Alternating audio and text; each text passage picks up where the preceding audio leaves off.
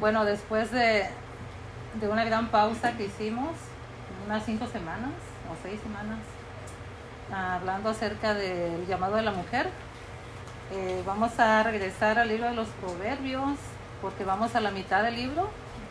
Son 31 capítulos y tenemos cerca de tres años estudiando, hemos estudiado 15 capítulos, ¿verdad? Algunas veces tomamos, eh, algunos, algunas veces tomamos varios, varios proverbios porque eh, es más práctico y a veces son temáticos los proverbios que llegamos a estudiar y como sabemos algunas veces se van a repetir algunos proverbios proverbios que hemos estudiado se van a volver a repetir eh, más adelante.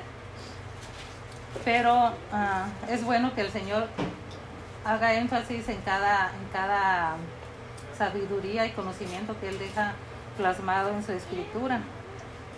Y el día de hoy vamos a seguir con el capítulo 15. La vez pasada estudiamos el 11, versículo 11 y versículo 12. Y en esta ocasión vamos a estar estudiando del versículo 13 al versículo 15. Y uh, que tiene que ver con el corazón del hombre y cómo Dios dice eh, en, el, en el proverbio anterior que estudiamos que dice la palabra de Dios que los corazones de los hombres están delante de Jehová.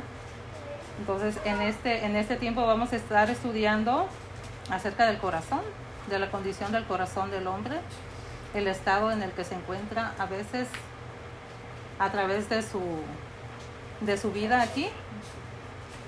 Y pues vamos a comenzar el día de hoy.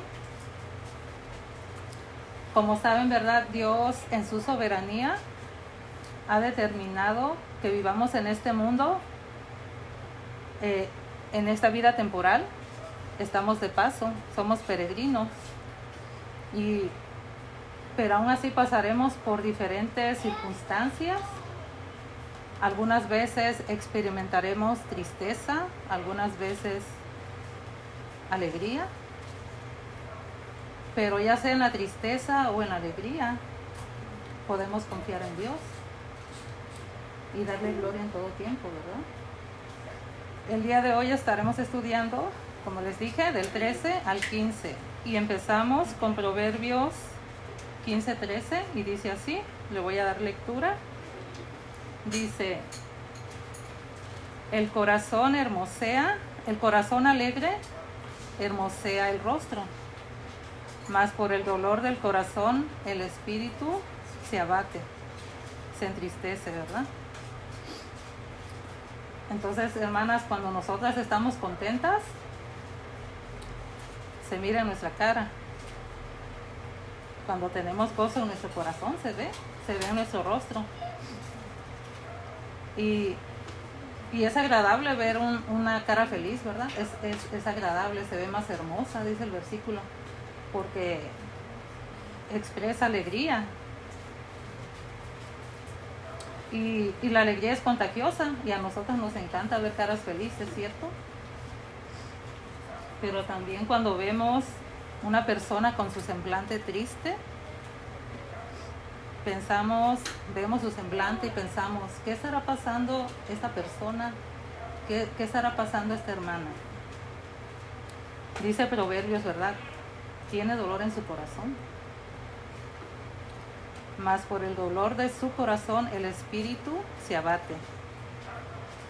La versión Reina Valera contemporánea dice, dice así, un corazón alegre le hace bien al rostro, pero las penas del corazón abaten el ánimo. Podemos ver en este proverbio el contraste de un corazón triste y un corazón alegre. Hay un contraste.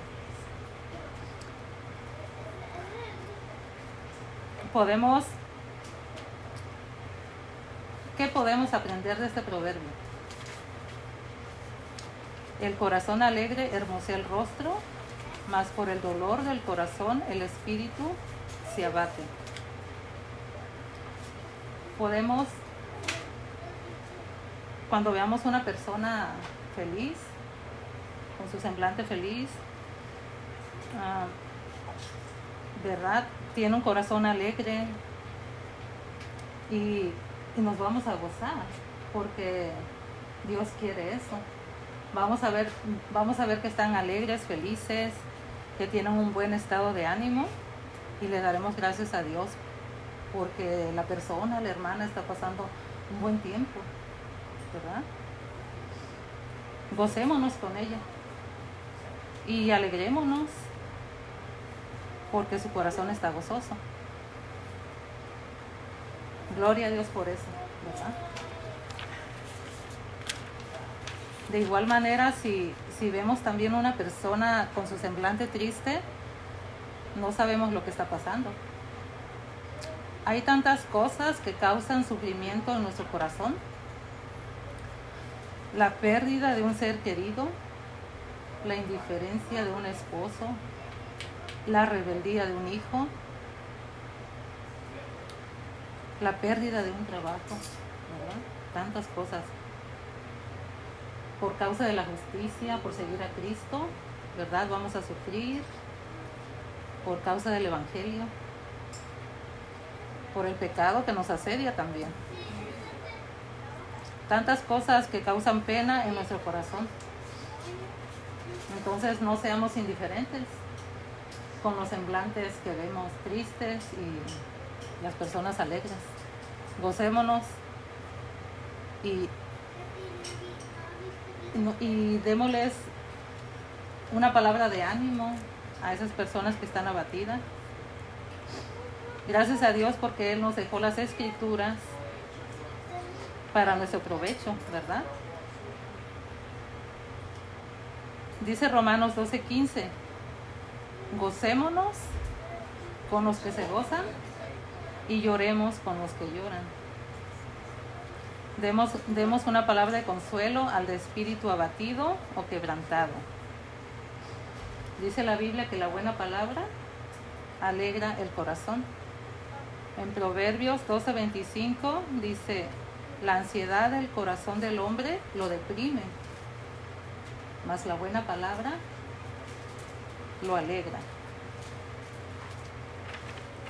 Y en la palabra de Dios, en la Biblia, sobreabundan buena palabra,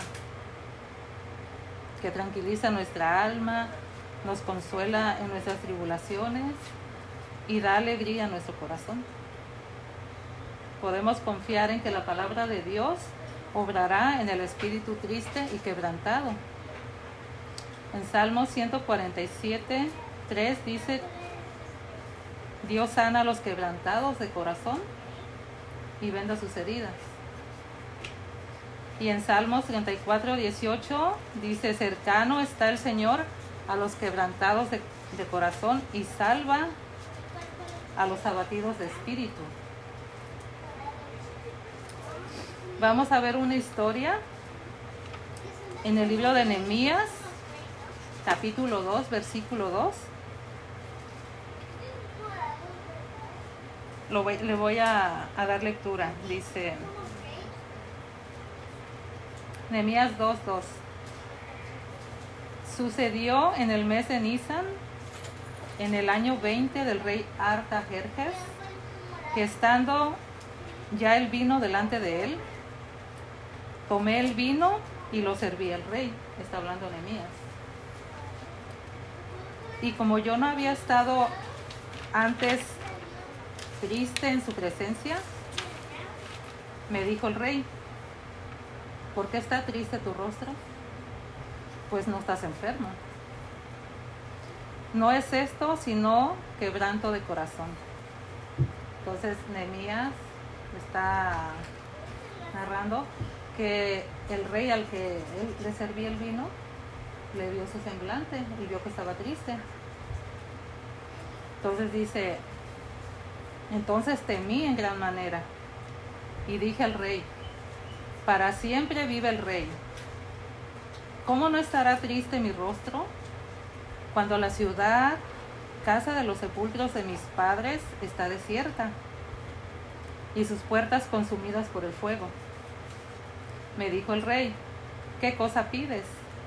Entonces oré al Dios de los cielos y dije al rey, si le place al rey y, y tu siervo ha hallado gracia delante de ti, envíame a Judá, a la ciudad de los sepulcros de mis padres, y la edificaré.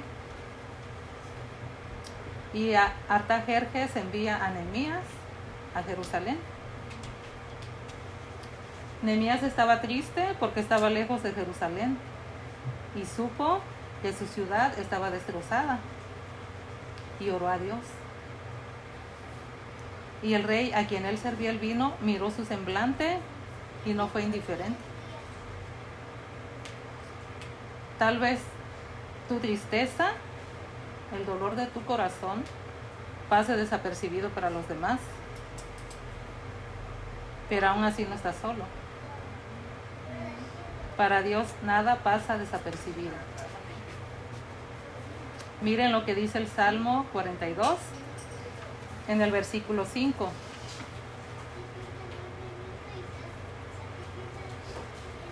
¿Por qué te abates, oh alma mía?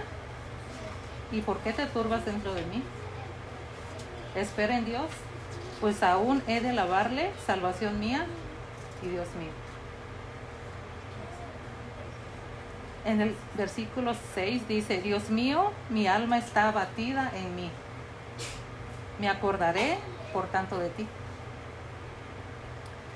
El escritor de este salmo que al parecer es uno de los hijos de Coré, que eran levitas. Estaba pasando por un periodo de depresión y melancolía o tristeza. Estaba en un estado donde, no, donde había perdido la esperanza y el ánimo para seguir adelante. Y todos, en menor o mayor grado, hemos pasado por este tipo de abatimiento. Pero en medio de, su abatimiento, la actitud del salmista le habla a su alma, se habla a sí mismo, reflexionando en el por qué está abatida y turbada. ¿Por qué te turbas? ¿Por qué te abates, oh alma mía? Si conoces a Dios, es un Dios bondadoso que nos bendice día con día. ¿Por qué te abates?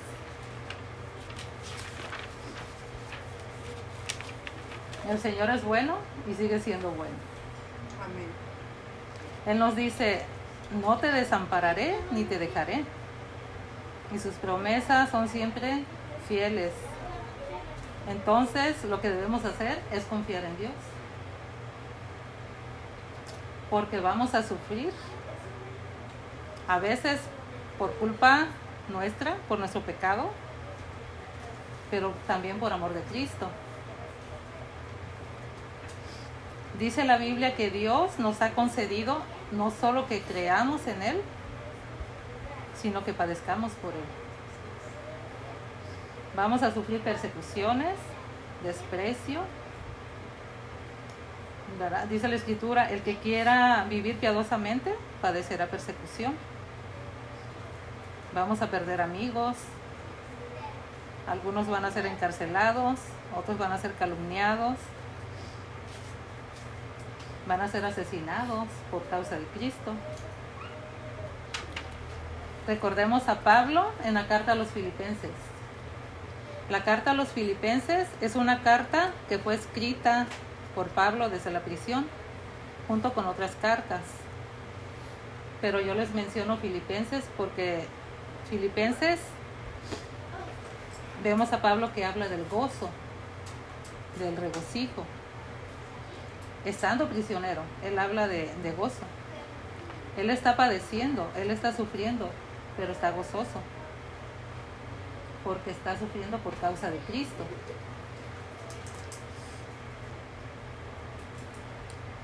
Y él está gozoso porque sabe que no es en vano él está ahí por el Evangelio, que es el poder de Dios para salvación a todo aquel que cree.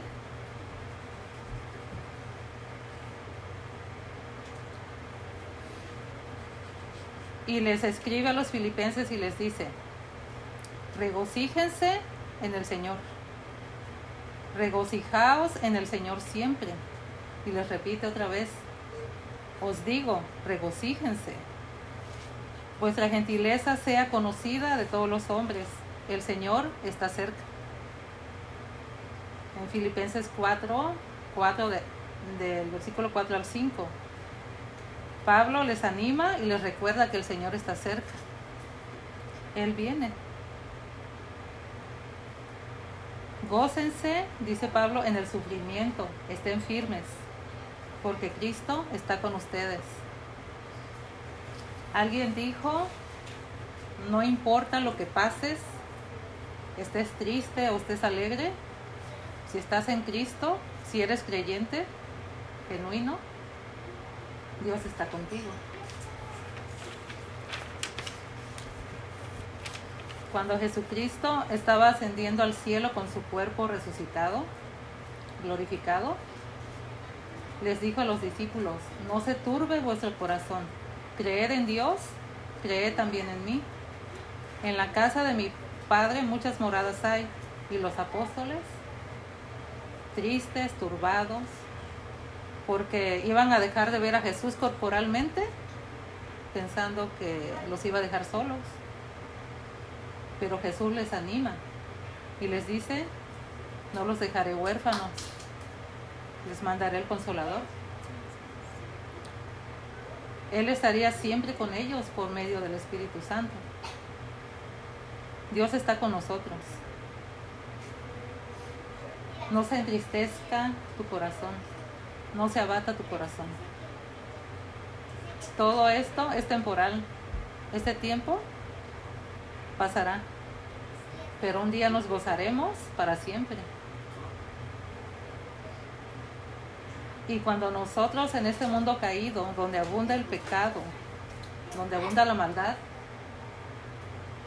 Jesucristo nos redimió, nos escogió del mundo, pagó por nuestros pecados en la cruz, para que nosotros creyendo y arrepintiéndonos de nuestros pecados, obtengamos perdón. para que nosotros tengamos una perspectiva diferente, una forma de ver la alegría y la tristeza diferente, una cosmovisión diferente.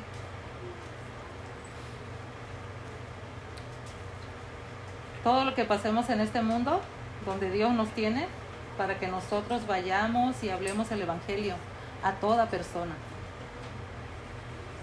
Y ellos puedan venir al conocimiento de la verdad por si Dios les concede que se arrepientan. Jesucristo padeció por nosotros, sufrió por nosotros, el justo por los injustos para llevarnos a Dios. En primera de Pedro 3, 18. Siendo la verdad muerto en la carne, pero vivificado en el Espíritu. Entonces, aquí ese proverbio dice, el corazón alegre hermosea el rostro, mas por el dolor del corazón el espíritu se abate. Otra causa de dolor en nuestro corazón, y tristeza y sufrimiento, es por causa de nuestro pecado y sus consecuencias. Y cuando eso nos ocurre, Dios dice, arrepentíos, arrepentíos para que sean borrados sus pecados. Si nuestra tristeza nos lleva a Cristo, la Biblia dice que la tristeza que produce arrepentimiento es la tristeza conforme a la voluntad de Dios. Dios permite que suframos y nos da el arrepentimiento como un regalo para que acudamos a Él y nos pongamos a cuenta. Nos dolemos de nuestro pecado y nos arrepentimos. Pero cuando es tristeza, según el mundo, dice la Biblia, que produce muerte. No te arrepientes. Dice la Biblia, si no te arrepientes, en tus pecados morirás. Si no crees en Jesús, te espera la muerte segunda, el infierno.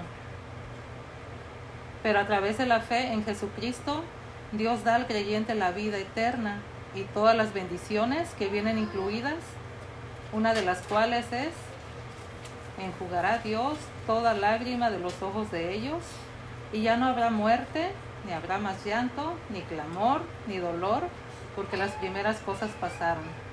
Ya no existen más. Apocalipsis 21:4.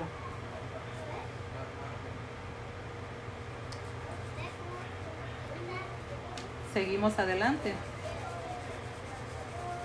con Proverbios 15:14. ¿Alguien quiere leerlo? Proverbios 15:14. El corazón entendido busca la sabiduría, mas la boca de los necios se alimenta de necedades. El corazón inteligente buscará más sabiduría. El sabio con la sabiduría que ha adquirido a través de su vida no se conformará con eso. Siempre quiere aprender más y más. Y una de las características del sabio es que sabe dónde encontrar más sabiduría. La busca como un tesoro.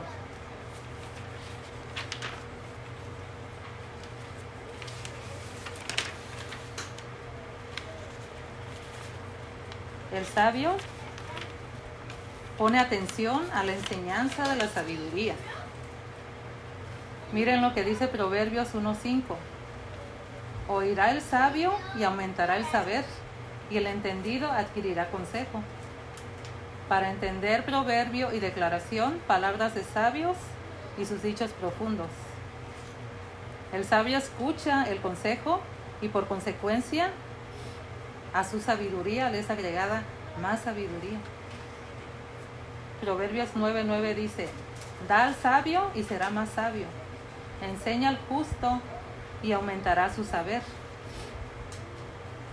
El justo y sabio siempre anda aprendiendo. El sabio no desprecia a nadie que le enseñe. Él piensa que puede aprender de todos, desechando lo malo y reteniendo lo bueno. El justo, el que ha nacido de nuevo, teme a Jehová y ha adquirido discernimiento. Sabe escoger entre lo bueno y lo malo. Miren lo que dice Primera de Reyes, capítulo 3, del 9 al 10. Dice, aquí está hablando Salomón.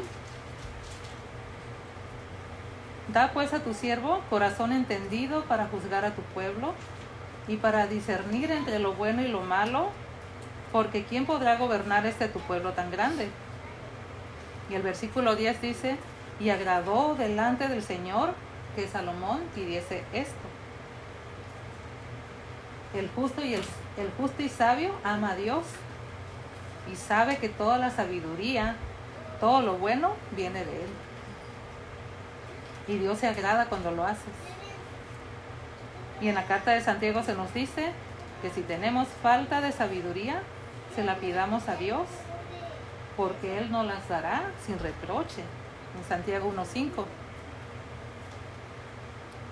El sabio buscará más sabiduría. Acudirá a la Biblia. Pero el necio buscará más necedad. Despreciará la sabiduría. En Salmos 119, versículo 97, dice, oh cuánto amo yo tu ley, todo el día es ella mi meditación. Me has hecho más sabio que mis enemigos con tus mandamientos, porque siempre están conmigo. Versículos 104. De tus mandamientos he adquirido inteligencia, por tanto he aborrecido todo camino de mentira. Entonces, hermanas, cuando obedecemos a Dios y hacemos lo correcto y guardamos sus mandamientos, estamos siendo sabios e inteligentes. Porque el apartarse del mal es la inteligencia, en Job 28, 28. He aquí, el temor del Señor es sabiduría y apartarse del mal, inteligencia. En Hechos 17:11, ¿alguien quiere leerlo? Hechos 17:11.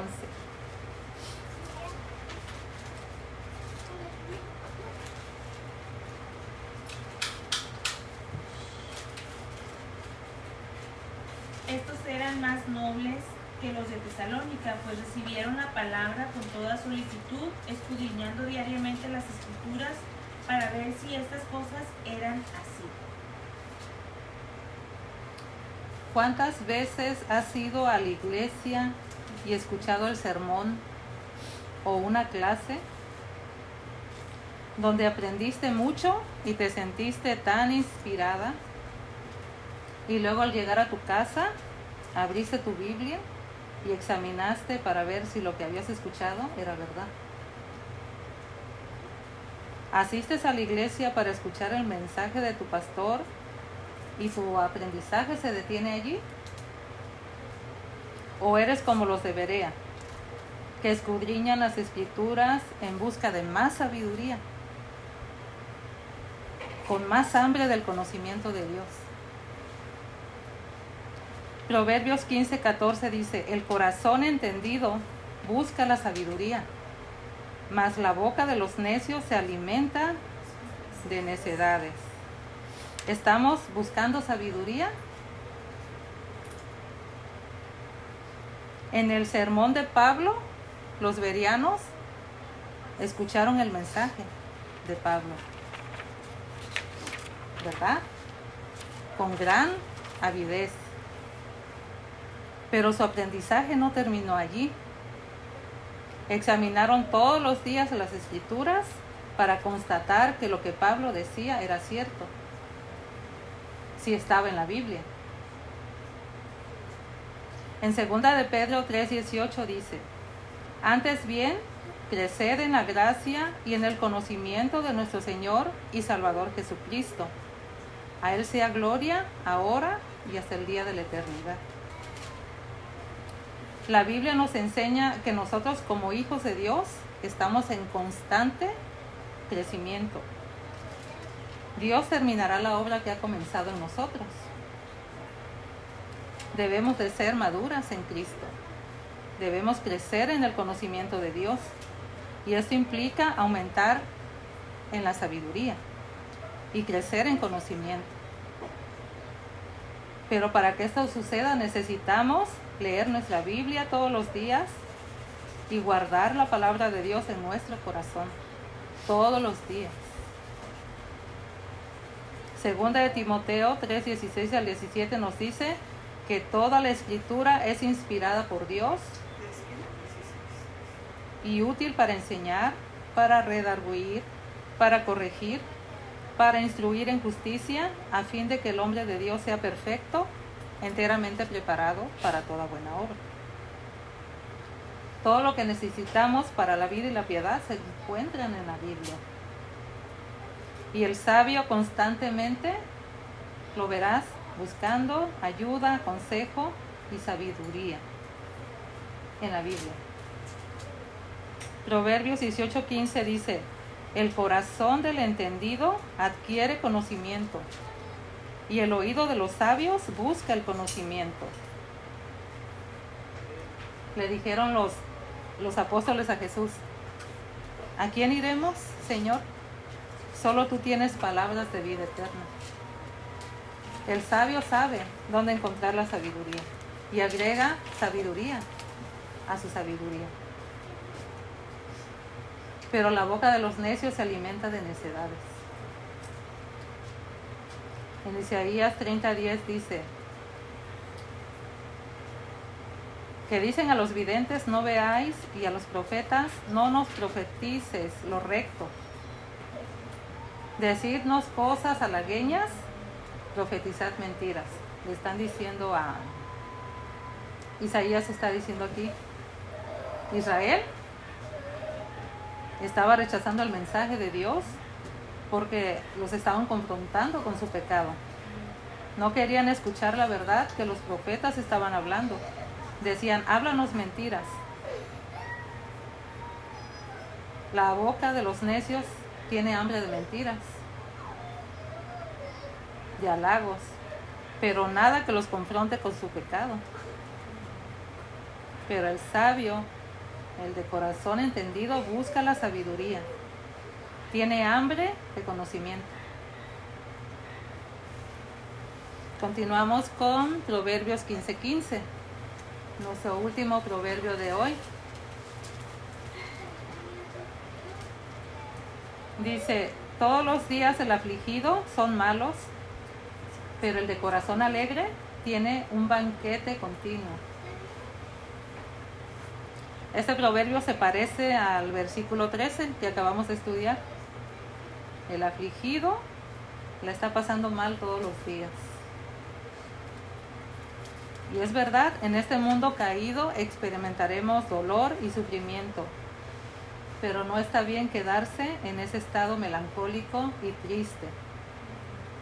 Dice un himno, no sé si lo han escuchado, dice, cuando estés cansado y abatido, mira a Cristo. Si te sientes débil, confundido, mira a Cristo el Señor.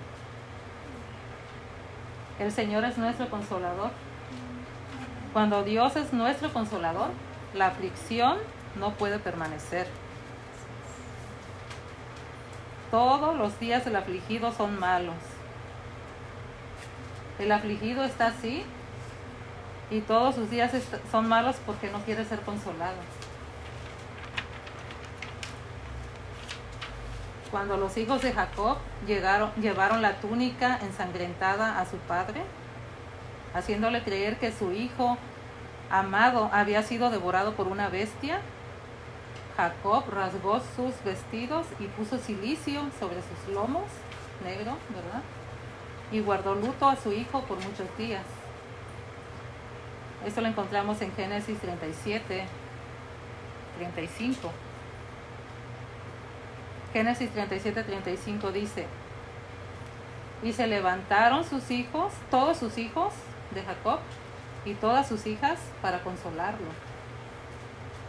Mas él no quiso recibir consuelo.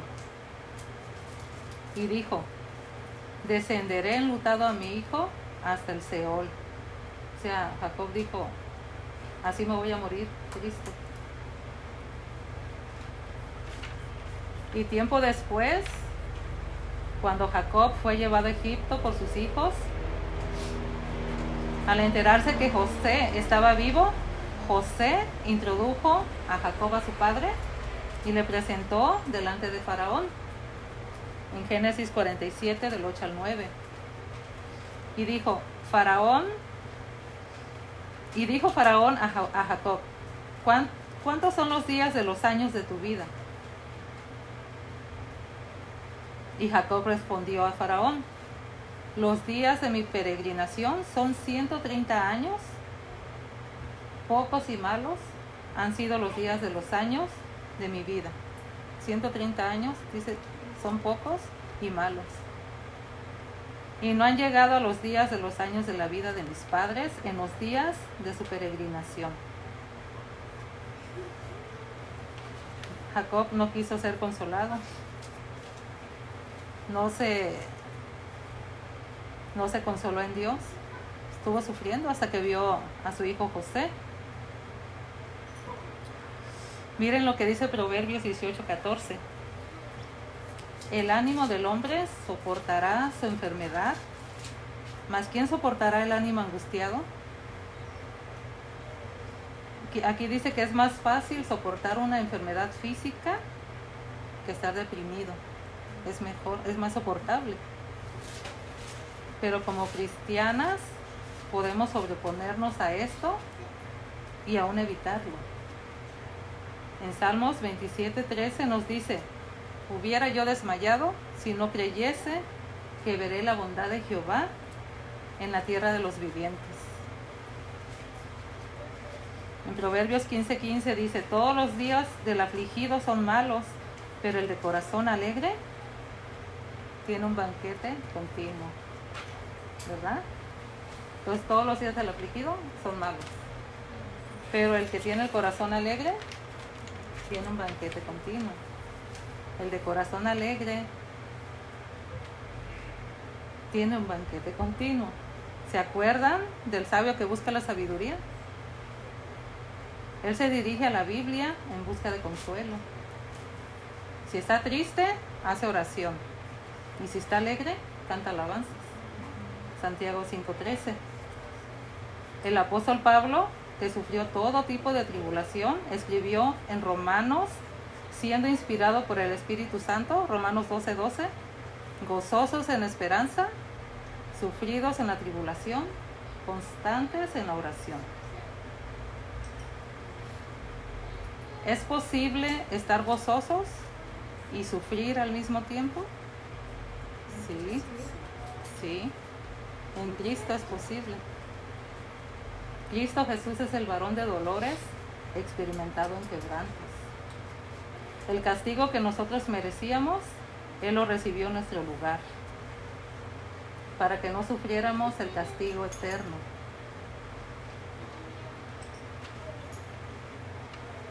Si crees en Cristo, Dios te ha concedido que creas en Él, pero también que padezcas por Él.